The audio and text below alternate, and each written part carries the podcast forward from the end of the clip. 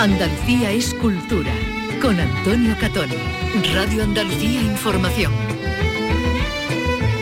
Buenas tardes, hoy vamos a estar con Senia García, la escritora sevillana que nos trae su libro de relatos Cárceles de Azúcar que además ha sido galardonado en el certamen del libro de cuentos Fundación Monteleón.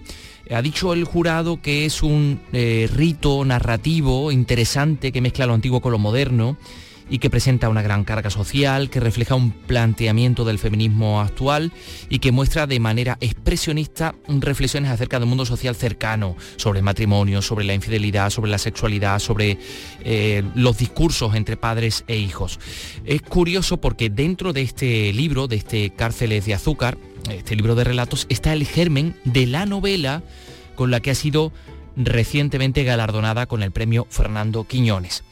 También en este programa que tenemos por delante vamos a hablar de patrimonio inmaterial, de las tradiciones, de las expresiones orales, de los usos sociales, rituales, fiestas, prácticas relacionadas con, muchas cosas que conforman eso que llamamos patrimonio inmaterial y vamos a hablar de cómo puede convertirse en motor de desarrollo para las comunidades, cómo puede atraer turismo responsable y de calidad.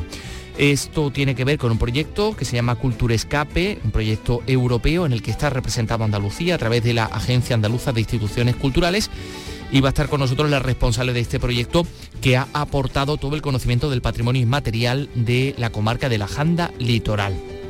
Esto y muchas otras cosas en este programa que realiza Miguel Alba, que produce Ryan Gosto y que vamos a comenzar, como hacemos siempre, con la actualidad de este viernes 27 de enero. Vicky Román, buenas tardes. ¿Por dónde pasa hoy? Hola, buenas tardes, Antonio. Pues pasa por, por Sevilla, por la capital hispalense, porque cuatro años después de la última gala de los Goya, que se celebraba ahí, la ciudad se vuelca de nuevo, desde hoy mismo ya, con el mundo del cine y lo hace como anticipo de esa ceremonia que tendrá lugar el día 11, el día 11 de febrero. Este mediodía se han presentado ya las actividades culturales paralelas de las que podemos ir disfrutando en las vísperas, como decimos, de la celebración de esa gala de los Goya que va a tener lugar de nuevo en, en Andalucía, de nuevo en Sevilla. En esa presentación de esas actividades ha estado Javier Moreno. Sevilla, una ciudad de cine, escenario de muchas películas, vive desde hoy con intensidad los preparativos para la gala de la edición número 37 de los premios de la Academia. Faltan todavía dos semanas y hasta entonces se ha programado una exposición fotográfica en la Avenida de la Constitución con imágenes de cineastas andaluces galardonados en otras ediciones. Va a haber conciertos, proyecciones, encuentros con profesionales del sector. La ciudad sabe de lo que habla y lo reconoce así el vicepresidente de la Academia, Rafael Portela. Hace cuatro años vinimos aquí y cuando nos preguntaron que por qué habíamos decidido venir a Sevilla, dijimos que era porque donde nos eh, habíamos sentido queridos, ¿no? La gala, como ha explicado el alcalde, la verdad es que nos ha dejado un recuerdo increíble, ¿no? Todos recordamos esa gala de la victoria de campeones, la película, esa imagen de Rosalía, ¿no? Eh, cantando esa canción tan bonita en Sevilla. Y la verdad es que cuatro años después, pues es una, una gran satisfacción y una gran ilusión volver a la ciudad de Sevilla, donde esperamos que la gala deje tantos recuerdos inolvidables y tantos momentos extraordinarios como la que dejó hace cuatro años. ¿no? Se van a iluminar espacios representativos de Sevilla con imágenes de películas nominadas y por las calles se han repartido nueve réplicas gigantes de la estatuilla de los Goya. Aquí hay mucha tradición, como ha destacado el alcalde Antonio Muñoz. Y en definitiva lo que se trata es que Sevilla viva la fiesta del cine español, que más allá de lo que ocurra en la alfombra roja, más allá de lo que ocurra en la entrega de los premios, en la ciudad se note que hay un acontecimiento especial, un, acontecimiento excepcional como es la celebración de los Goya. Además, desde el lunes la Academia propone en los cines Nervión de Sevilla las proyecciones de los largometrajes nominados en las categorías de Mejor Dirección Nobel, Cerdita, Cinco Lobitos, El Agua, En los Márgenes y Suro y Mejor Película, Alcarrás, Asbestas, Cinco Lobitos, La Maternal y Modelo 77.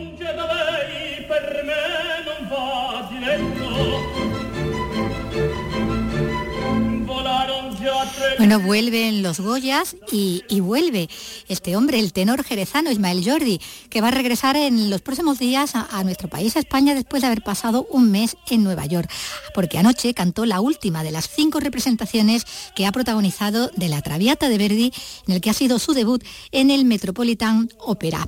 Pablo Cosano.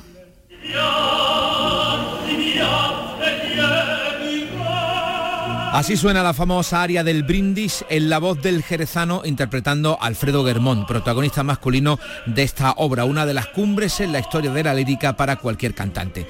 Ismael Jordi además ha podido interpretarlo hasta en cinco ocasiones, desde el 5 de enero hasta ayer mismo, sobre uno de los grandes escenarios operísticos mundiales, el Met Opera. El tenor Dimitri Popov ha compartido con él el resto de las 10 funciones de la Traviata en el Metropolitan que ha ofrecido en este inicio de año de esta obra eterna de Verdi. La producción ha sido apoteósica con un vestuario decimonónico espectacular y una escenografía de época, pero de enormes proporciones para abrigar al elenco de cantantes sobre las tablas.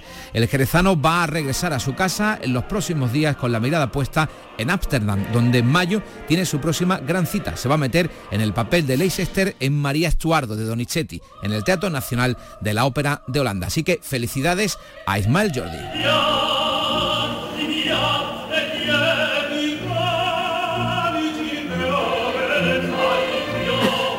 Andalucía es cultura. Radio Andalucía Información.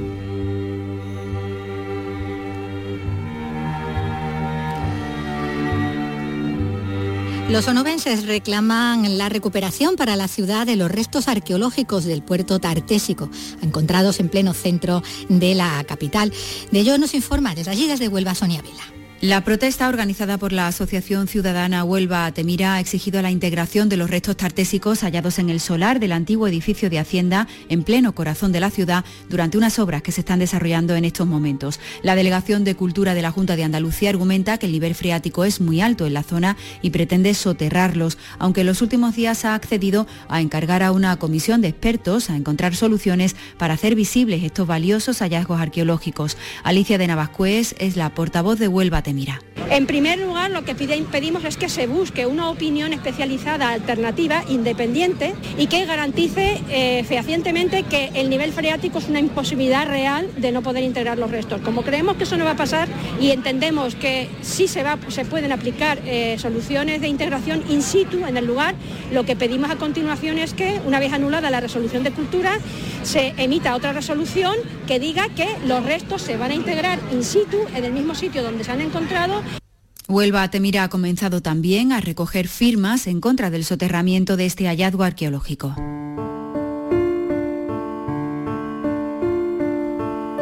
Y mientras eso ocurre en Huelva, en Jaén, la judería cuenta ya desde hoy mismo con nuevos elementos ornamentales que recuerdan el pasado sefardí de la ciudad. Se trata de cinco relieves creados por los alumnos de la Escuela de Arte José Nogui. Lourdes Prieto. Lo que en un principio comenzó como un trabajo de clase de técnicas escultóricas ha terminado como una iniciativa cultural que servirá para poner en valor los vestigios judíos del casco antiguo de Jaén, una aportación de los alumnos al patrimonio histórico de su ciudad, como explica Octavio Álvarez, que es profesor de talla y piedra de la Escuela de Arte José Nogué. Mm, vimos que la judería era un lugar muy, muy especial dentro de la ciudad y que estaba bastante abandonado en ese sentido, en el sentido de que no había ningún motivo eh, especial que pudiera representar esa cultura. A partir de esa idea, esa necesidad que habíamos visto como, como alumnos y como profesor, empezamos a, a, generar ideas. Entre todos idearon cinco relieves con la ayuda de un asesor sefardí que les explicó cómo eran los principales símbolos de esta cultura. Relieves que ya se han colocado en las calles del barrio judío de Jaén. Julio Millán es el alcalde de la ciudad. Nos está ayudando esta actuación el día de hoy y otra simbología que estamos llevando a cabo, junto también, con, lógicamente, la Asociación Viventa, esa esa interpretación de la judería y que nos sirva para conocer un poco mejor cómo fue el pasado en tiempos de judío en esta, en esta zona de la ciudad. Los relieves se han confeccionado con piedra arenisca procedente de Salamanca, la misma con la que se construyeron las catedrales de esa ciudad.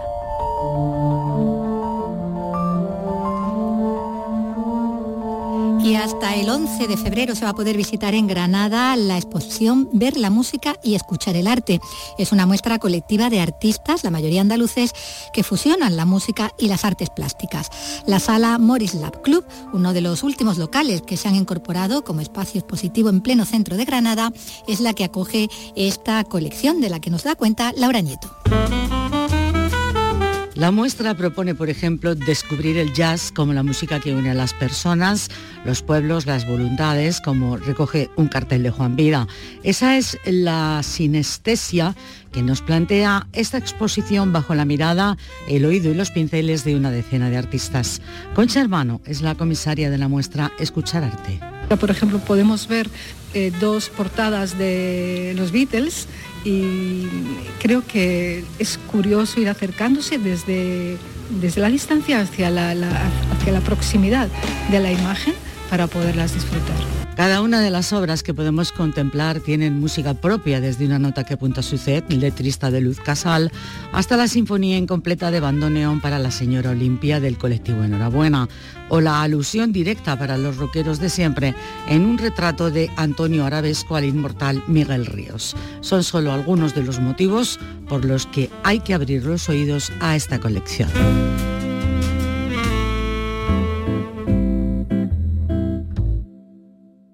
Andalucía atesora un patrimonio que no puedes perderte. Su arquitectura, pintura, escultura, sus restos arqueológicos, el legado histórico. Su valor científico, los enclaves menos conocidos, su naturaleza y sus paisajes, nuestra literatura. Queremos que lo descubras todo y que lo disfrutes. Patrimonio andaluz, los domingos, desde las 10 de la noche, con Pepe Arenzana. Radio Andalucía Información.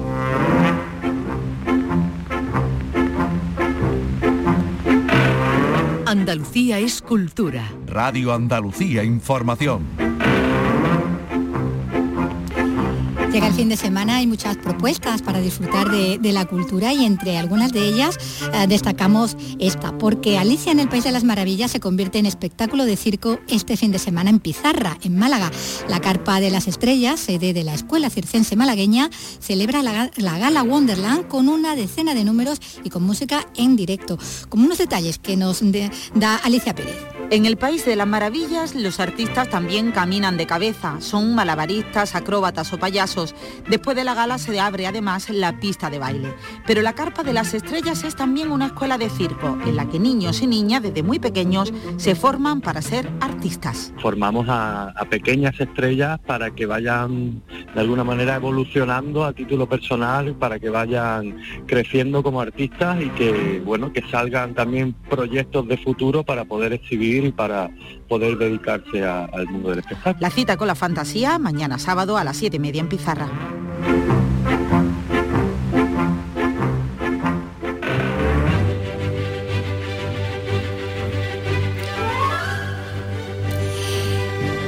Supuesto, para un fin de semana, el cine, los estrenos que llegan a las carteleras andaluzas, entre ellos ya algunas de las películas que han sonado tanto en esta misma semana también en las nominaciones para los Oscar. Para esta edición de los Oscar faltaba todavía por llegar algunas.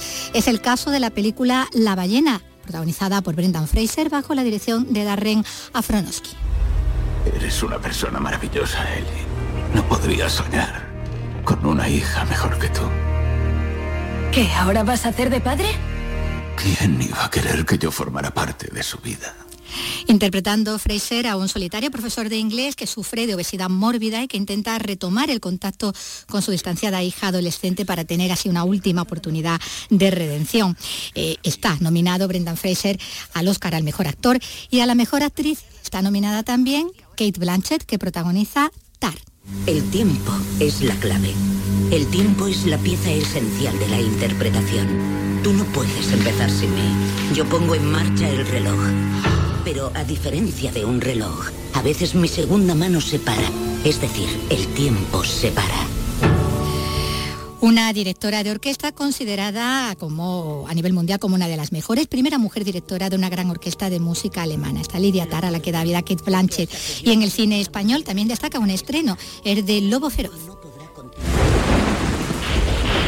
El mismo modus operandi que las anteriores. El hijo de puta le ha cortado la cabeza. por favor, tranquilo, tío, por favor, tranquilo. Déjame en paz una vez que no he hecho nada con Javier Gutiérrez y Adriana Ugarte entre las protagonistas, como un policía y una mujer con un objetivo común, descubrir al asesino en serie eh, que ha asesinado a varias niñas.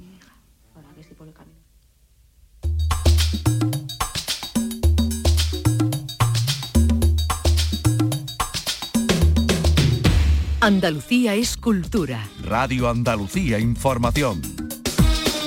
Recibimos hoy a la escritora sevillana Cenia García, ganadora este año del premio de novela Fernando Quiñones, con Cuidriabba, perra de pelo rizado, una novela que ya en el título remite a uno de los relatos que componen su libro Cárceles de Azúcar, que es con, el que nos visita. Hola Senia, ¿qué tal? Bienvenida. Muy buena, encantada. Bueno, y nosotros de que vengas con, este libro de relatos, porque decíamos que, has ganado el premio de novela Fernando Quiñones con una novela con título y protagonista de uno de, los cuentos de estas cárceles de azúcar, porque como luego veremos que ocurre en muchos de estos relatos, historias y personajes se mueven entre unos y otros, ¿no? Sí, efectivamente. Sí, es la, primera vez que, escribiendo un relato sentí que mm, que no se adaptaba a la longitud y, entonces me pidió, me pidió, me pidió a, escribir una novela y sale de ahí, nace, de, ese relato, sí. Está el germen ahí en ese, en ese relato homónimo también, ¿no? De, este libro de cuentos, libro que, que, abres con un diálogo sobre el género, sobre el cuento, sobre la literatura, una, una reflexión ¿no? sobre él eh, y que sirve finalmente pues eso como un cuento, funciona como un cuento porque bajo la superficie, como dice, de esa conversación, de ese diálogo, hay una historia secreta. Y si tú dices que es un cuento, lo es, ¿no? sí, era, mm, la verdad es que era un poco arriesgado comenzar un libro de cuentos con, hablando, hablando de literatura o del género, sí, y, criticando a los, a los talleristas. Pero mm, quería un poco hacer la reflexión sobre la fluidez del género, ¿no? De, que cuento que es un cuento y que no es un cuento. De hecho, el libro de cuentos, pues, como tú has dicho al principio, los personajes se hablan y se miran continuamente. Y eso lo va descubriendo el lector conforme va avanzando en, los relatos. en la conclusión de que es el cuento. ¿Llegamos? Yo, creo, que, creo que no, porque además aquí ya si empezamos a analizar, bueno, que, que si Cortázar el, cuento, el, cuento redondo, que si el son el poscuento, yo creo que al final el cuento es uno, mm, digamos, por supuesto la brevedad, pero lo que deja el germen para que el lector ponga de, su también parte. de su parte, que construya también, ayuda a la construcción. Hmm. Bueno, eh, ese diálogo que decíamos, ¿no? Es además con un tallerista y, ahí en ese diálogo ya están algunas de las ideas, incluso las frases, ¿no? Que, van a, vamos a encontrar también en el resto de los cuentos, ¿no? hay una declaración de intenciones. Efectivamente. Efectivamente. Después se van desgranando, digamos, e, esas inquietudes que, que comienzan que son las tuyas, yo, claro. escritora, efectivamente, se van desgranando a lo largo de todos los cuentos en, los personajes. Em, y, bueno, sí, por la estructura también, que es una estructura un poco peculiar, ¿no? En dos partes y sí. ¿Cómo vamos a verlo? Bueno, eh, el feminismo, la, idea de que todo lo que no deja huella siempre femenino, eh, como todo lo que se vuelve a hacer cada día, ¿no? que es también femenino. Esa idea está ya en la protagonista, decimos, eso está en de la conversación y está luego en la protagonista del siguiente cuento, más al uso, podríamos decir, ¿no? Saltándonos ya el diálogo inicial, eh, donde tenemos esa mujer del Tinder luchando con todas sus contradicciones feministas, ¿no? Efectivamente. Que es una lucha. es una lucha y además lo he encontrado eh, hablando con muchas amigas, ¿no? Que claro, se nos pone la etiqueta y una quiere ser feminista, la, y después se encuentra situaciones en las que no sabe cómo actuar conforme a esa etiqueta ¿no? que se ha marcado. Y, es un poco lo que pretende el cuento, la reflexión y, las preguntas que lanza. Da lugar a tantas contradicciones que bueno, que, llega un momento en que la confusión es enorme, Y confundes a los no demás. No es certeza, no es certeza. Y, lo peor es cómo confundes también a los demás respecto a lo que la expectativa que pueden tener. Claro, y lo que nos han dicho y lo que escuchamos, y, pero después está lo que una siente y, bueno, sí. Esas mismas contradicciones que, decíamos eh, son las que muchos relatos después, muchos relatos después vamos a ver en la pareja de esa cita de Tinder, ¿no? Ahora desde la perspectiva de, él, tiempo después además, y en el caso del hombre la contradicción está entre ser un nuevo hombre, que ahora llamamos el nuevo hombre, o un hombre como Dios manda, ¿no? y eso también es una lucha. eso es, eso es. De hecho, ese fue el inicio del, en el libro de cuentos, una, una pregunta lanzada hacia Facebook de, qué es un hombre como Dios manda y descubrí que me, bueno, me escribieron no sé cuántos hombres en privado contándome sus experiencias y su desconcierto a la hora de, enfrentarse con, una mujer, ¿no? Bueno, enfrentarse no es la palabra correcta, ¿no? Pero, sí, pero bueno, es el, sí, sí, es ponerse frente a frente. efectivamente, no saben cómo comportarse con, la, con el nuevo feminismo y tal. Y, surgió de ahí un poco la idea. Hablas de eso, de Facebook, porque en las redes sociales hay una interactuación también, ¿no? Por tu parte. Sí, a mí me gusta, em, em, efectivamente, o sea, mm, me gusta lanzar preguntas, me gusta escuchar, la, al final el escritor tiene que tener empatía con la gente, si no escuchas o, te, montas en un autobús o sales a caminar, o sea, no vas a ver. Claro, y, eh, yo uso las redes sociales en ese sentido. Bueno, porque decíamos eso, ahí está esa, esa otra perspectiva, ¿no? para tener las dos versiones, digamos, de unos, de unos mismos hechos, porque aunque la mayoría de las voces narrativas, vamos a ver que son de mujer, también aborda la, la masculinidad, un tema que también te interesa, le das voz a hombres también eh, con problemas de estima, incluso maltratados, ¿no? Ya sea en la infancia por padre abusador, incluso en la propia pareja, ¿no? Sí, sí, sí. Eso me, ha costado mucho trabajo, eh, me pasó también con la novela, al ponerme en el lugar del hombre, pero tengo maravillosos amigos que en ese aspecto ayudan, ¿no? Efectivamente, muchas charlas, muchos cafés, mucha cerveza y, al final se consigue un poco intentar entender también a la otra persona, ¿no? Y, bueno, ahí he sido atrevida en el sentido que hay, hay mujeres que solo escriben en voces de mujeres. Yo me atreví, igual que con los adolescentes o los niños, que también me costó mucho trabajo. y que también aparecen aquí. Bueno, uno de los cuentos es eh, el relato, hablando ahora de lo de escribir y pensando eh, desde la perspectiva masculina, ¿no? Y, y se da el caso de que uno de los cuentos es el relato de una de las protagonistas del cuento ese Kudriapka, ¿no? que decíamos, en la tarea de escribir un cuento sin que se note que es mujer, sin hablar de cosas de mujeres que, bueno, que es un esfuerzo que ya veremos que, es que es algo que no va a poder obviar. Ese cuento se me fue un poco de, la, vamos, de las manos, la verdad. Pero sí, sí, es las discusiones estas que siempre tenemos de que es la literatura femenina o de mujeres o para mujeres y que cuando escribimos sobre mujeres parece que solo no, mm, aludimos al género, pero cuando un hombre escribe, escribe en la universalidad, efectivamente, desde la universalidad de, las cuestiones. Entonces era una crítica un poco a eso y lo que pasa que ya después se mezcla ficción, realidad, em, la voz de la conciencia, eh, en fin.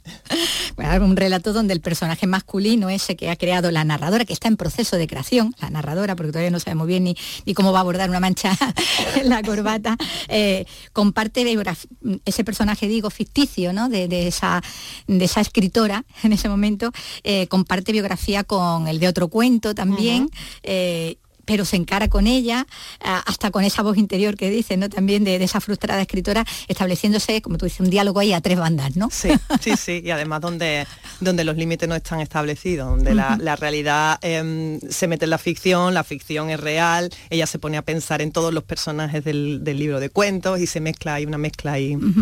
Sí, se reflexiona sobre ficción y realidad también, ¿no? Efectivamente esa dicotomía, ¿no? sí, sí. En, realidad todos los cuentos hablan de, esa polaridad, ¿no? A la hora de enfrentarnos a temas, tanto la ficción como la realidad, el feminismo, la mujer y el hombre, la belleza, la fealdad, la juventud y la, vejez. Mm. Y si el personaje de ficción sobre el que escribe esta narradora tiene, eh, como decimos, pues ecos de otros cuentos, ¿no? Este Sánchez, también encontramos ahí esa alusión a, la protagonista del relato, que es uno de los más originales, ¿no? Que es esa señorita Eñe, ¿no? que la verdad es que bueno, sorprende, ¿no? Esa idea. Sí, ahí hay un poco el realismo, realismo mágico casi, pero quería tratar yo el tema del arraigo y el desarraigo y mm, con la ñ, claro, más nuestro. Claro, efectivamente. Y quien no ha sentido cuando se ha ido fuera o ha vivido fuera eh, que le falta algo. Y entonces lo, quise personificar, digamos, en un en la ñ. En la ñ, en la ñ. En la ñ que, bueno, como decimos, pues aparecerá ahí como la hermana ¿no? de, esa escritora con problemas con, sus personajes y con la manera de articular el relato, ¿no? que, no se note que lo está escribiendo una mujer. Efectivamente. y es que, bueno, estamos viendo, ¿no? Que, y eso se dice también en algún momento que el libro es un rompecabezas, ¿no? este, libro, con lo cual eh, intuimos que, que la tarea de, escribirlo, ¿no? Y de darle forma no, no ha debido de ser fácil, porque ahí tiene que encajar todo, ¿no? Y tienes que... Sí, sí, sí para ti también. Sí, a mí me, apetecía mucho, em, bueno, cuando hace ya muchos años leí aquello de, Ricardo Piglia, de, de todo cuento esconde otra historia, eh, yo me propuse mostrar las dos historias de cada historia. Y entonces, em, para construir todo el libro de relatos, bueno, tenía mi casa empapelada. Sí, con notitas, ¿no? claro, porque para encajar todas, las, todas las historias y que, y que no esto no es una novela, porque no es una novela, pero tampoco son relatos digamos, canónico. Entonces, bueno. Sí, porque porque claro, son cuentos que funcionan de forma independiente, pero que vienen a componer un relato casi único, ¿no? Como luego vamos a ver porque tienen mucho, mucho en común. Eh, como decía, eh, ahí todas estas criaturas y sus historias van transitando de, uno a otro, incluso está ese cuento que se divide en tres también, que se va alternando con, los demás, donde tiene mucha presencia, bueno, la, enfermedad, la muerte en el entorno familiar, eh, de una narradora que vamos a ver que carga con, yo creo que con demasiadas culpas, ¿no? Sí, sí, sí, la culpa es otro de los otros temas Sí, sí. Subyacente a todos los relatos. Eh, me imagino que te refieres a eso, Caída Libre. Caída Libre, eh, que está el 3. Eso es. Caída Libre es eh, de los más no autobiográficos, pero sí, sí autoficcionales. Ahí te va a decir que es donde tiene elementos de tu propia de tu propia historia, ¿no? Y son muertes mm, cercanas, reales o muertes metafóricas también, ¿no? Un poco, pues, no sé, lo que siempre decimos cuando la mujer se hace madre, que parece que tiene que matar a todas las mujeres que ha sido. Eh, por ejemplo, en ese caso es metafórico, pero, pero sí me interesaba. De verdad. Bueno, ahí eh, vamos a ver que aquí hay muchas, hablabas antes de la culpa, ¿no? Que tiene la narradora que arrastra de desde niña, porque hay muchas niñas aquí, niñas que, que, saben acariciar dragones, eh, que hasta se viven niñas siendo ya viejas, ¿no? en plena vejez, niñas que sueñan con, muñecas, que, llaman a sus hijas igual que a la amiga idealizada, ¿no? Eh, quienes a su vez esas niñas serían capaces por mantener una amistad hasta de inventar desgracias para, para subir la, la, estima de la otra, ¿no? Sí, sí, la, amistad, la amistad, como entendida como eso, la justicia. Sí, sí, que haya una, equidad. Efectivamente, porque si no parece que la amistad no puede existir, ¿no? Sí, si a uno le va muy bien, el otro fatal. Efectivamente. Entonces dice, bueno, me voy a inventar mis desgracias para que la otra persona no se sienta desgraciada. Se venga arriba, pero claro, es un juego que, al que pueden jugar varios. Efectivamente. al que pueden jugar varios. Bueno, hay cuentos, que, es lo que hemos dicho, ¿no? Que, que a pesar de que sean independientes, de que puedan leerse como, como independientes, eh, con poquito que, con poca atención que se preste se da una cuenta de, cómo ese relato eh, genérico, no único, el que compone estas cárceles de, azúcar, sobre esas cárceles que no son solo de azúcar, que, que mm. mucho de, de los protagonistas, que los vamos a ver atrapados en jaulas amarillas, ¿no? Eh, de las que querrían escapar, si pudieran, ¿no? en esos dragones mm. voladores, o, bueno, cercados por esos semáforos, siempre en rojo, ¿no? Que no te van a dejar salir nunca del límite de, tu pequeño mundo, ¿no? y a los que a veces hay que, eh, que averiar a golpes, en plena. Eh, o atrapados también por, lo que decíamos antes, ¿no? Por las propias contradicciones en las que a veces mm, caemos, ¿no? Mm, eso también es una manera de limitarnos, Y era un poco el, símbolo de la jaula, ¿no? Y, sobre todo de la jaula em, con barrotes invisibles, que son a, mí por lo menos las que más me preocupan, ¿no? Es decir, no somos conscientes ni siquiera de que estamos dentro de una jaula y que no podemos salir. Em, y, es lo que se, se, plantean los personajes o algunos de ellos em, a la hora de, salir de, esa jaula. Eh, es que bueno, e, esto es el, resultado de un trabajo, mm, entiendo, largo, ¿no? Sí, sí, sí, los cuentos, lo que pasa que este... Eh, si el primer libro de cuentos fue una recopilación de cuentos, este no, este eh, tenía una, voluntad, de, proyecto desde el inicio, efectivamente. Entonces tenía una estructura pensada desde el inicio, era, estaba trabajado y, y bueno, fue trabajo de tres años de, mm, sí, de con intensidad además, vamos. Lo que pasa que bueno, después pilló eso, la pandemia, el confinamiento, eso lo, dejé, lo dejé ahí reposar y bueno, y acaba de salir publicado. Y de ahí, como decíamos al principio, bueno, está el germen de lo que luego sería esa novela, que te ha deparado en el premio, el premio Fernando Quiñones, pero que bueno, que, que tenía que, ahí en el tema premio. Bueno, estaba muy bien posicionada, ¿no? sí, la verdad es que sí, que me estoy muy, muy sorprendida con la, con la novela, sale en marzo, a ver, a ver qué tal, y, bueno, me presenté un poco sin ninguna expectativa, pero no me apetecía eso de llamar a las editoriales a vender un producto y tal, y bueno, me voy a presentar, igual que este con la, con la Fundación Monteleón, que también... Que también, claro, también este, ha sido este libro del que hablamos, Cárceles de Azúcar, que ha recibido el premio libro de cuentos de Fundación Monteleón, ¿no? este, este mismo año, bueno, que el que ha acabado, ¿no? El que ha acabado. Y, y ahora que estamos metidos en otro nuevo, bueno, tú no paras, estás metida en nuevos, nuevos proyectos, eh, tienes el proyecto, bueno, lo, estás contando además en redes, ¿no? Mutilada, del que todavía dices que sigue sin saber si cuento, novela, poema, pero sí que sabes de lo que quieres hablar ahí, ¿no? Sí, em, a ver, yo mm, me fío mucho de, o me fío mucho, me anclo mucho en la realidad y en las experiencias, o bien mías o bien de los que me cuentan, de, lo que veo. Em, y ha surgido, no, creo que será novela, pero ahora mismo yo soy lentísima escribiendo y además me gusta mucho documentarme y leer mucho y preguntar. Eh, bueno, en fin, entonces estoy con médicos y tal. Mutilada es, em, hablará del cáncer de mama pero no sé todavía el producto cómo se y, y, puedo tardar dos años, efectivamente, o tres. te va a deparar, eso, ¿no? es, eso es, pero... Sí, pero que sí que estás eh, centrada en eso. En la enfermedad como, como nos marca como identidad, digamos, a las mujeres. Porque un libro que habla de eso, ¿no? del pecho, ¿no? Del pecho femenino y del, cuerpo, ¿no? De, la mujer. bueno, pues mm, hablaremos de, mutilada cuando, cuando se haya una, una realidad, que lo tengamos en, en papel, igual que también queremos bueno, volver a, emplazarte aquí cuando se publique eh, la novela ganadora del premio Fernando Quiñones que, que, se concedió en Cádiz, que bueno, que sería una también toda una fiesta, ¿no? Por otra parte. Yo encantadísima. En, marzo pues empezaremos a andar con la novela, sí, sí. Bueno, pues a partir de primavera volvemos a hablar. Muy bien, muchísimas, gracias. Gracias, gracias a ti, Vicky.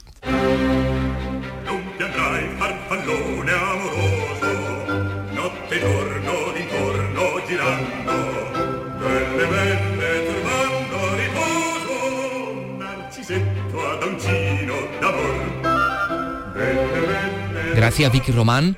Vamos a recordar, si te parece, una efeméride, porque Wolfgang Amadeus Mozart nacía tal día como hoy, en 1756.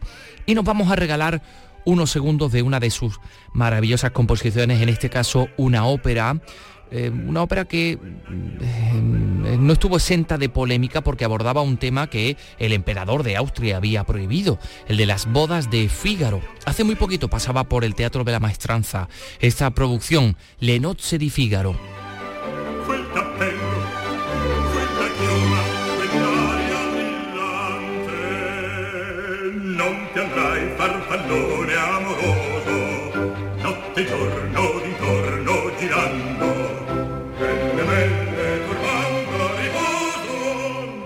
cittadroncino d'amor belle belle turbando riposo narcisetto adoncino d'amor Cavalieri può far bacco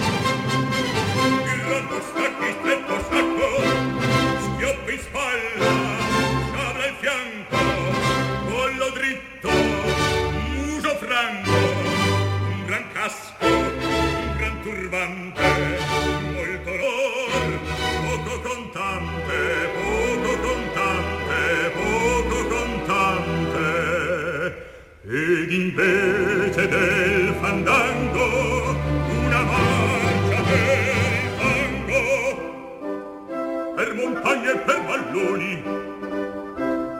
Con le nevi e solleoni al concerto di tromboni di bombarde e di cannoni che le palle in tutti i tuoni all'orecchio fan fischiar non ti avrai il pennacchino non ti avrai.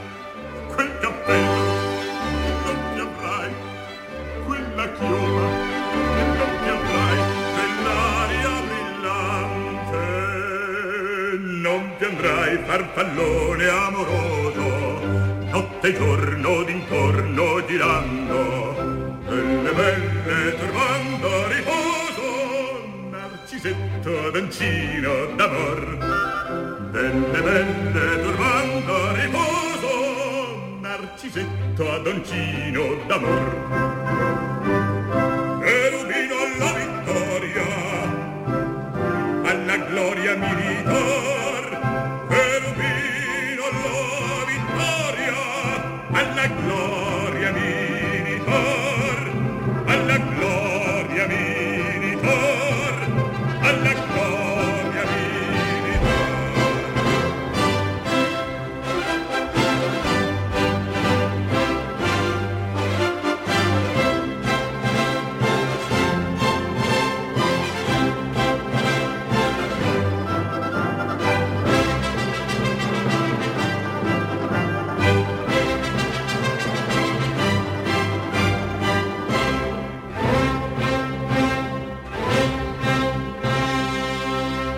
ahora vamos a hablar de patrimonio.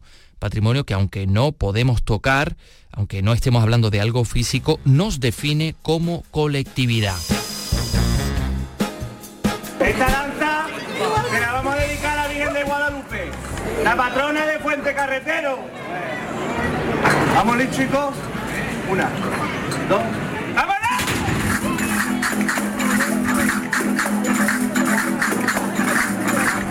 De los locos de Fuente Carreteros es patrimonio inmaterial.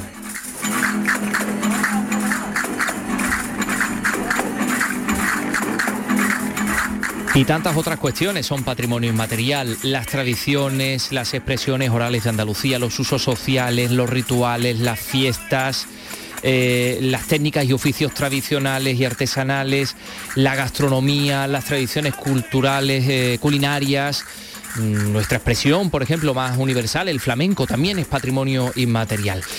Y ese patrimonio puede convertirse en motor de desarrollo para los territorios, es decir, puede atraer un turismo responsable y un turismo de calidad.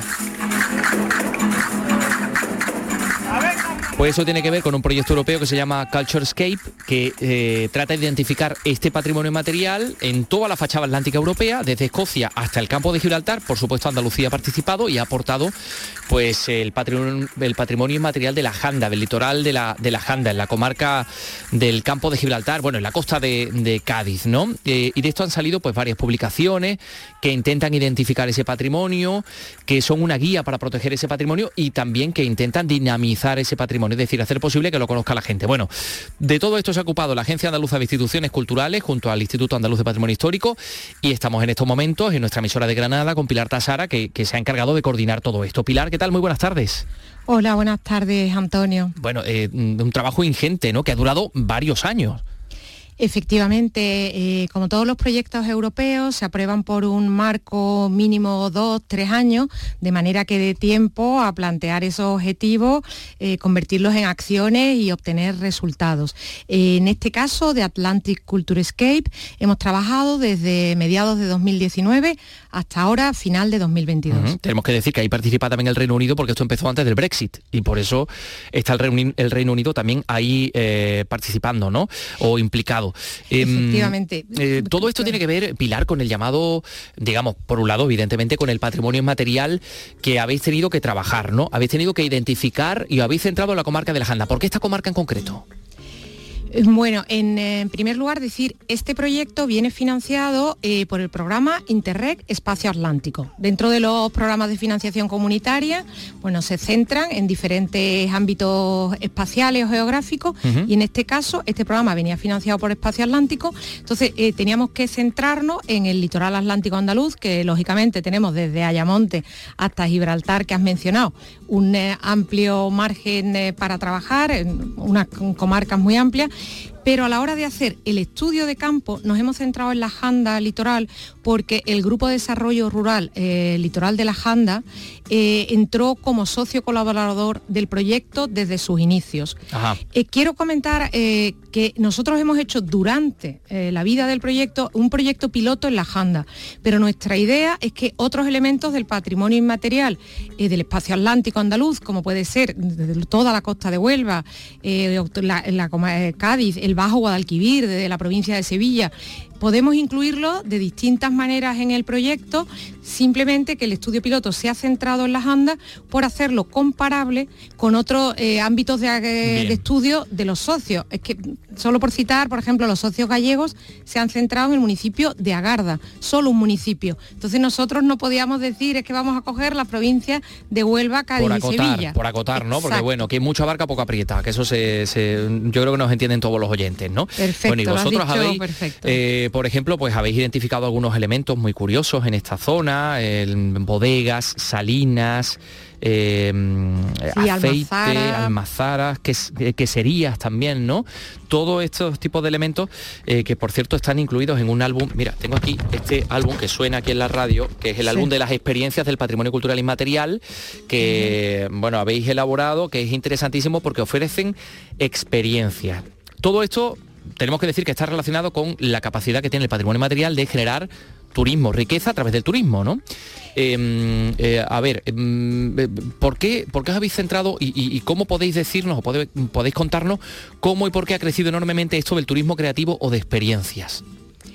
Bien, mira, desde tenemos que tener en cuenta, haciendo un poquito de, historia, ¿no? Eh, el turismo hasta no hace tanto, hasta hace unos 100 años, por decir, era una cosa de élite, ¿no? Entonces, desde eh, mitad, mediados del siglo XX, empieza aquello que ya conocemos como el turismo de masa, ¿os acordáis? La expansión, el boom en los 60 de España como destino turístico. Entonces, en la conversión, eh, el fenómeno turístico como algo, una actividad de masas que mueve a millones de personas, nos hace pensar, eh, va vinculado eh, con que hay que plantearse la sostenibilidad, porque eh, si no, este turismo masivo lo que puede hacer es destrozar aquello que los demás vienen a ver, ¿no? O incluso, lo que es peor, perturbar enormemente la calidad de vida de la población local. La que ha creado ese patrimonio y la que le da sentido. Efectivamente. Entonces se pone desde hace unos años ya la sostenibilidad y el turismo responsable en el centro eh, de cualquier política de planificación o estrategia de desarrollo turístico. Luego ya también un poco por evolucionar, porque claro, este boom del turismo lleva a diversificar, porque ya todo, si todo el mundo solo viene a ver la Giralda, la Alhambra de Granada o el Big Ben de Londres, se masifica otra vez ¿no? unos puntos nodales. Entonces, con la idea de diversificar, empiezan a ponerse sobre el escenario otros tipos de turismo. Y aquí es donde aparece el turismo creativo y experiencial. Turismo creativo y experiencial yo lo veo una cosa interesantísima, eh, lo hemos podido ver en el proyecto, pero es algo eh, que, yo creo que ha venido para quedarse, porque eh, todos ya cuando viajamos no queremos ver solo eso que está en, la guía turística más evidente, ¿no? El Big Ben, la Giralda, la Alhambra, la Mezquita de Córdoba. Buscamos ver eso, lógicamente, pero también vivir unas experiencias auténticas y singulares, en lo que realmente participemos, no solo estemos observando, como en una grada, ¿no? Lo que hacen en Córdoba, está la mezquita, están los joyeros. No, ¿por qué no damos un paso más y vamos a, meter las manos en el barro, nunca mejor dicho, ahora al pensar en Córdoba, vámonos a la Rambla, a hacer un taller de barro, vamos a ver cómo se elaboran estos botijos que son su seña de identidad. Y luego nos pues llevamos un botijo. Efectivamente, y no solo nos llevamos el botijo, sino que valoramos, sean botijos, sea un cesto de esparto trenzado a mano, eh, valoramos el valor que tienen esos objetos, porque llevan eh, para hacerlo un conocimiento eh, ancestral, son técnicas que han pasado de, generaciones y no puede ser lo mismo que lo que venden, por decir, en el bazar, en el chino de la esquina. Bien. Entonces, eh, claro, es, una, es, muy importante para nosotros también la revalorización ¿no? de esos saberes tradicionales. Bueno, yo por ejemplo, imagínate que ahora mismo te estoy escuchando, qué sé yo, desde Vélez Blanco, Almería, y tengo una actividad Mm, ligada al patrimonio material, yo que sé, una actividad mm, artesanal. Por ejemplo, me dedico a hacer esparto.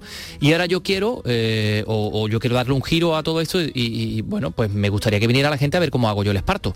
¿Vosotros me deis herramientas para, para esto, no sé, para ponerlo un poco en práctica? ¿Dónde me puedo dirigir? Sí, pues eso ha sido un poco de los objetivos, porque eh, claro, nosotros lo que veíamos todos los, eh, en todos los territorios participantes, que había eh, un montón de profesionales, artesanos que llevan sus generaciones a lo mejor poniendo en práctica una actividad, sea una destilería, sea eso una almazara, una bodega ecológica, pero a lo mejor no tienen tanta idea de qué hago para recibir al visitante, cómo lo hago, cómo gestiono los grupos, cómo gestiono los tiempos, a qué diferentes públicos me dirijo, cómo hacerlo más didáctico entonces, para todo eso, entre todos los socios hemos desarrollado una serie de, herramientas. Os voy a citar un poco las tres que quizás puedan ser más importantes. Eh, eh, hemos elaborado un catálogo de medidas, riesgos y buenas prácticas para la salvaguarda del patrimonio cultural inmaterial.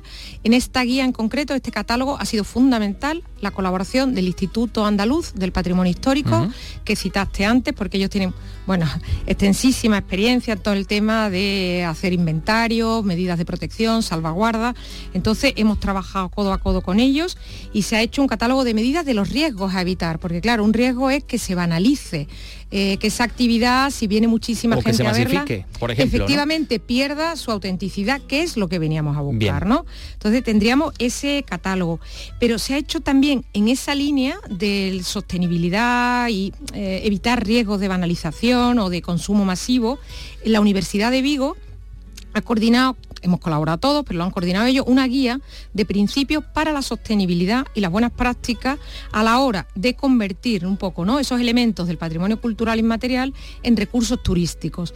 Y ahí se habla, viene registrado el código deontológico eh, de la UNESCO, por ejemplo, para la salvaguarda del patrimonio cultural inmaterial, vienen las medidas de la Organización mm. Mundial del Turismo para cómo hacer el turismo verdaderamente sostenible, ¿no? eso, es muy interesante, sobre todo de cara a las instituciones instituciones, por ejemplo, un ayuntamiento que quiere promover este tipo de, patrimonio, ¿no? Pero mm, eh, vamos a intentar aterrizar un poco más en, la gente que, claro, en la gente que se dedica a esto, que dice, bueno, yo me gustaría que la gente viniera a ver mi actividad.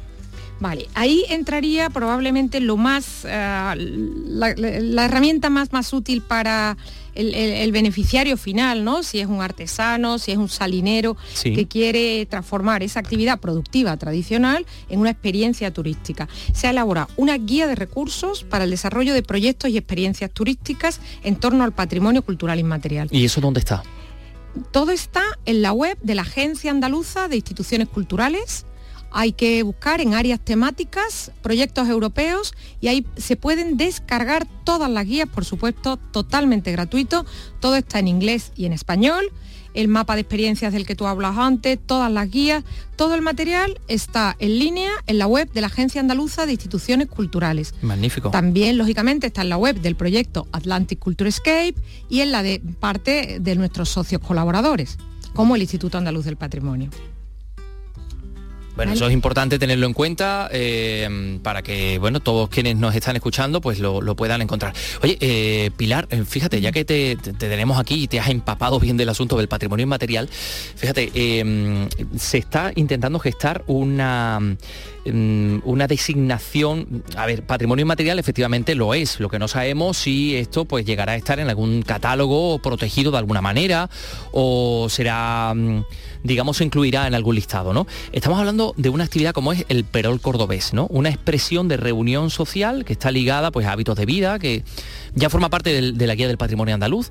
Eh, mm, fíjate, Miguel Vallecillo está en Córdoba. Miguel, ¿qué tal? Muy buenas tardes. Buenas tardes, pues eh, así es. Lo que se trata es que sea patrimonio material de la humanidad que es una cosa muy ambiciosa. Efectivamente, es la Cátedra de Gastronomía de Andalucía de la Universidad de Córdoba quien está trabajando para que el perol cordobés sea declarado Patrimonio Inmaterial de la Humanidad. La propuesta se va a hacer, se intenta hacer en marzo del 2024, porque para el año próximo, el 23, ya eh, el expediente no llega a tiempo. Y efectivamente, el Perol ya se encuentra en la guía del patrimonio andaluz. Ojo porque Córdoba sería una provincia, yo creo que de las que conocemos que más eh, destinaciones tienen, porque ya tenemos cinco, como son el casco histórico, la mezquita catedral, Medina Zara, los patios y de forma indirecta. Ahí, hay que deslindar, ahí hay que deslindar un poco, porque ahí hay patrimonio mundial y patrimonio de la humanidad, que son cosas distintas. ¿eh? Patrimonio mundial, estamos hablando de la mezquita, del casco histórico, de Medina Zara y del patrimonio inmaterial, es decir, la fiesta de los patios. O sea que son como dos distintas, dos listados distintos, aunque a veces los confundimos, pero son dos listados distintos. Eh. Y, esto del Perol, ¿por qué camino lleva? Este Perol, eh, o sea, este proyecto, pues eh, intenta que esté mm, para marzo del 2024 hay ya muchas empresas que están em, apoyando la iniciativa, en fin, tiene ya un recorrido em, que ha empezado y que lo gestiona, como digo, la Cátedra de Gastronomía de Andalucía de la Universidad de Córdoba, cuyo presidente es Rafael Moreno. El espeto de Málaga, con todo mi respeto, que me parece un plato fantástico y una tradición y las cañas y demás, realmente no tiene el cuerpo social que tiene eh, el Perol cordobés. Yo creo que hay consenso en todas eh, las instituciones públicas en apoyar esto y en muchas instituciones privadas. Hemos hablado con asociaciones y están dispuestos a apoyar esa propuesta. Y ya para marzo no llegamos, para marzo de este año, pero para marzo de 2024 vamos a intentar hacer una propuesta UNESCO. Bueno, gracias Miguel Vallecillo. Un pues Van a hacer una propuesta UNESCO del, Perol. Eh, Pilar, ¿a ti qué te, te parece? Claro, aquí hay efectivamente hay estilos de vida, hay, hay un cierto sentido de la sociabilidad, ¿no? ¿Tú te imaginas que la gente vaya, pues no sé, para hacer turismo de, de perole? No sé, ¿eso puede ser posible? Bueno, puede ser entretenidísimo, desde luego.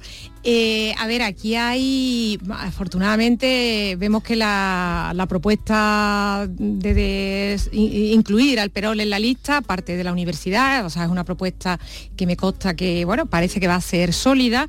Eh, sí que es cierto que, que el tema de las listas de patrimonio inmaterial eh, quizás es mucho más complejo que el de patrimonio inmaterial, o sea, patrimonio material, perdona, porque con el respecto a los monumentos, las catedrales, la mezquita, hay menos dudas, ¿no? Porque, bueno, primero porque para inscribirlos eh, se pide que sean universales, o sea, claro, que aporten algo único. Efectivamente, los expedientes para escribir bienes en la lista de patrimonio material, el tema es la universalidad, ¿no? Que de verdad sean algo único.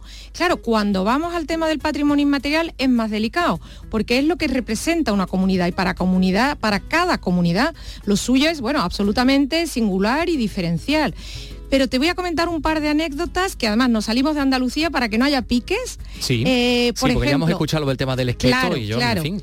Claro, eh, por ejemplo, hay una, hay una cosa muy más sencilla, que es que ya se han incluido en la lista de Patrimonio Mundial Inmaterial la gastronomía eh, francesa, la dieta mediterránea.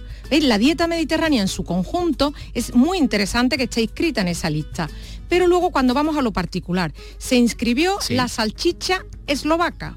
O sea, eso está reconocido. ¿Qué pasa? ¿Qué ha pasado cuando se ha incluido la salchicha eslovaca? Que eh, la salchicha de Baviera o la de Austria, claro. pues bueno, están, no sé si llegan a la cosa a pleitear, pero sí que están Alemania y Austria reclamando. ¿Y, por qué la eslovaca sí y la, alemana efectivamente, Efectivamente, Luego tenemos lo mismo, las, patatas belgas, porque sí, todos hemos paseado por Bruselas con un cartucho de patatas fritas que están riquísimas, pero han dicho los holandeses, además, menudos piques entre Bélgica y Holanda, eh, claro. que por qué no sus patatas fritas. Que son prácticamente la misma cultura, que los flamencos y los holandeses pues hablan el mismo idioma Efectivamente, en, alguna de en alguna de las regiones. ¿no? La diferencia es que unos son católicos y otros son protestantes, pero en fin. en todo caso, bueno, en la polémica está servida. Yo creo que es positivo eh, que la gente de Córdoba eh, reivindique sus tradiciones, eh, reivindique su singularidad. Yo he ido a Peroles cordobeses y me parece fantástico. Lo único quizás es tener en cuenta las diferentes categorías o sea, los marcos que hay, que quizás, ya te digo, está en la guía digital del patrimonio andaluz, el Atlas de Patrimonio Inmaterial de Andalucía, del eh, Instituto Andaluz del Patrimonio, recoge el Perol Cordobés, luego está el catálogo, como que hay diferentes niveles. Que habrá Efectivamente. Que trabajar esta, esta Ahí hay mucho campo, pero bueno, bienvenido el interés. Andalucía es cultura, con Antonio Catoni y con Pilar Dasara en estos momentos, que pertenece a la Agencia Andaluza de Instituciones Culturales que han llevado a cabo este proyecto que trata de identificar el patrimonio inmaterial de Andalucía y utilizarlo como herramienta de desarrollo, como herramienta para que, bueno, pues para que venga gente a conocernos, a conocer nuestra forma de hacer las cosas, que eso es en definitiva nuestro, nuestro patrimonio. Em, han llevado a cabo este proyecto que se llama Culture Escape, que trata de identificar el patrimonio de toda la franja litoral atlántica de Europa, desde Escocia hasta, hasta el campo de Gibraltar. Y ahí yo no sé, Pilar, eh, eh, que se encuentra en nuestra emisora de Granada, si habéis encontrado algo en común que os haya sorprendido. Es decir, uy, mira, pero si esta, si esta expresión, eh, pues no sé, de literatura oral existe en, Escocia y, aquí en el campo de Gibraltar, o, no sé, ¿hay, algo en común en todos estos pueblos que habitamos en la franja atlántica? Pues sí, Antonio. Eh, yo creo que una de las cosas más bonitas del proyecto y que tuvimos miedo no poder llegar a hacerlas por, el, bueno, el proyecto se vio afectado al poco de empezar a andar por la pandemia, ¿no? Y entonces, claro, esto restringió muchísimo la movilidad porque nosotros uno de los objetivos era, nosotros identificamos que en toda la comarca de la Janda, bueno, en toda la provincia de Cádiz, ya hemos comentado, y por supuesto en Huelva, tenemos salinas artesanales todavía hoy en, eh, vivo y que, que, son interesantísimas de visitar. Pero nuestros socios de Río Mayor, en Portugal, tienen también unas salinas de interior que son tan identidad de su población que ahora en Navidad hacen unos belenes de sal son preciosos. Invitamos a todos a ver la web del proyecto o en redes sociales, en Facebook. Tenemos los belenes de sal. O sea, allí la sal, las salinas son identidad total de unos pueblos, digamos, o sea, unos socios de Portugal. Luego tenemos los socios de Galicia, eh, en, el, eh, en Cantabria. Hemos ido viendo como, por ejemplo, todos los oficios tradicionales, como son la pesca, eh, la carpintería de Ribera, el tema de las salinas que hemos comentado, las bodegas tradicionales, las almazaras, toda la península ibérica, por ejemplo, ejemplo, sí teníamos en, común el tema del aceite, eh, pero con el Reino Unido o con eh, Irlanda teníamos el tema de la pesca, por ejemplo. Todo lo vinculado al mar, la pesca, la gastronomía vinculada al mar, ha sido uno de los nexos de unión. Quizá yo por resaltar serían eso, los oficios y los saberes. Mm, en los oficios eh, tradicionales, bueno, vinculados al mar, eh, mm, déjame que te cuente también que Isla Cristina va a contar con un espacio cultural dedicado al mar, al patrimonio y a los valores etnográficos de este municipio marinero de la costa de Huelva. El edificio del Garum, que está junto a la ría isleña, va a albergar ese proyecto museístico, que es algo, algo importante. Últimamente estamos redescubriendo todo esto, ¿no? Pues vamos, me parece fantástica esa noticia que me comentas, Antonio. En la zona que habíamos trabajado de Janda Litoral, eh, no lo había citado, pero está el centro de documentación del atún, del mar y de las almadrabas, también en Chiclana, el del vino, el aceite, la sal. Y ahora contar con este nuevo equipamiento en Isla Cristina eh, me parece fundamental, porque es verdad que mm, al llegar a un territorio, lo decíamos en el proyecto, ¿no? Tú siempre vas a tener un mapa de qué ver en Sevilla, en las capitales, ¿no? La mezquita, los monumentos, pero a lo mejor que ver, eh, conocer eh, el patrimonio vinculado al mar de Isla Cristina, con sus salinas artesanales, la industria conservera, que es tan importante, me parece fundamental que haya un equipamiento museístico eh, que informe al visitante de todo lo que hay en la comarca y que para la población local le ayude también a, revalorizar, ¿no? a, tener ese sentido de identidad, de pertenencia, de darle valor a, la, su cultura y a sus tradiciones locales. Eh, fíjate, ayer mismo estábamos en directo en Jubrique, en, el Valle del Genal de Málaga, con la fiesta del, eh, aguardiente. ¿eh? Habían puesto un montón de alambiques en, la plaza del pueblo donde se estaba fabricando. En ese momento se estaba destilando el, aguardiente, ¿no? Y hay muchísima gente interesada y de hecho estaba el pueblo pues de, lleno, ¿no? De gente para, para disfrutar de esta, de esta fiesta. Es decir, eh, todo esto también somos nosotros, nos explica, ¿no? Efectivamente, evidentemente, lo que singulariza el patrimonio cultural inmaterial es que no es algo, no es algo estático, ¿no? digamos, algo que llegaron las distintas civilizaciones que han estado en el territorio y construyeron esta catedral, esta mezquita, tal, sino que estamos hablando de construcciones culturales que reflejan los valores de la comunidad que vive en ese territorio. Porque algo es patrimonio cultural inmaterial, sea una fiesta, sea el aguardiente, sean las pasas en Málaga, porque la comunidad eh, lo ha elegido y, lo mantiene vivo. Mm. Entonces es muy importante, por eso todas las estrategias también de valorización de patrimonio cultural inmaterial ponen a la comunidad en el centro porque el patrimonio no es en este caso lo que diga la ley o lo que digan las instituciones, el patrimonio cultural inmaterial es lo que la comunidad reconoce como tal mm. y lo que mantiene vivo. Pues Pilar Tasar, ha sido un placer estar contigo y hablar de patrimonio inmaterial y hablar de, este elemento, de esta realidad y, de que puede servir pues también para generar riqueza en nuestros pueblos y en nuestras localidades. Eh, enseguida va a llegar los deportes, que fíjate, aquí los patrimonialistas también tienen un dilema con lo del tema de la identidad y los deportes, porque hay gente que cree que los equipos mm, deportivos también son signo de identidad. Perdón, Antonio, que, no lo duden, ¿eh? que no lo duden, que miren en la web para los Irlanda del Norte, bueno, en toda Irlanda eh, los deportes gaélicos son fundamentales. Fíjate, fíjate. Hay 2.000 asociaciones o clubs en todos los territorios, tanto de Irlanda como en el exterior, de irlandeses fuera, que mantienen vivos los deportes gaélicos y han sido eh, declarados patrimonio cultural por la UNESCO. Bueno, pues fíjate, o, sea o el calcio histórico de, Florencia, ¿no? Por ejemplo, ¿no? O el palio de Siena si nos vamos a, Italia. En fin, un montón de representaciones. Nosotros hemos elegido las campanas de Utrera para despedirte como mereces. Mira, mira, mira, mira. Qué maravilla, como merecen todos los andaluces. Así que ahora también las campanas patrimonio cultural de, la humanidad. Pilar Tasara, muchas gracias por estar con nosotros. Un saludo. Gracias a todos vosotros.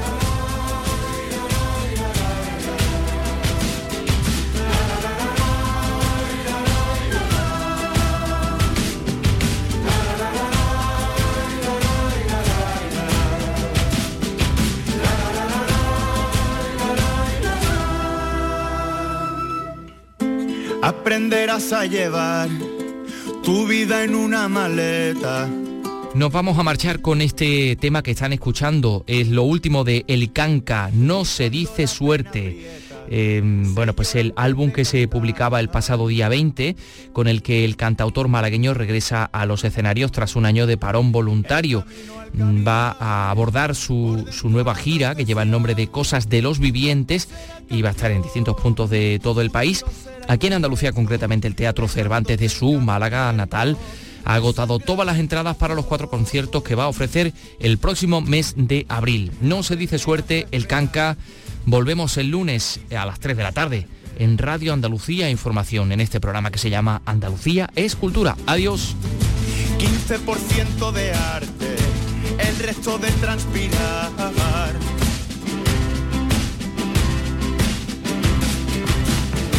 Ya queda lejos tu hogar, sale otra grieta en la piel, otra cana en el papel, otro recuerdo remoto la cartera su foto, te escribo desde el hotel. Amar y odiar el son de esta condena, vale la pena cuando sube el telón. Esquivarás la muerte, pero recuerda que no se dice suerte.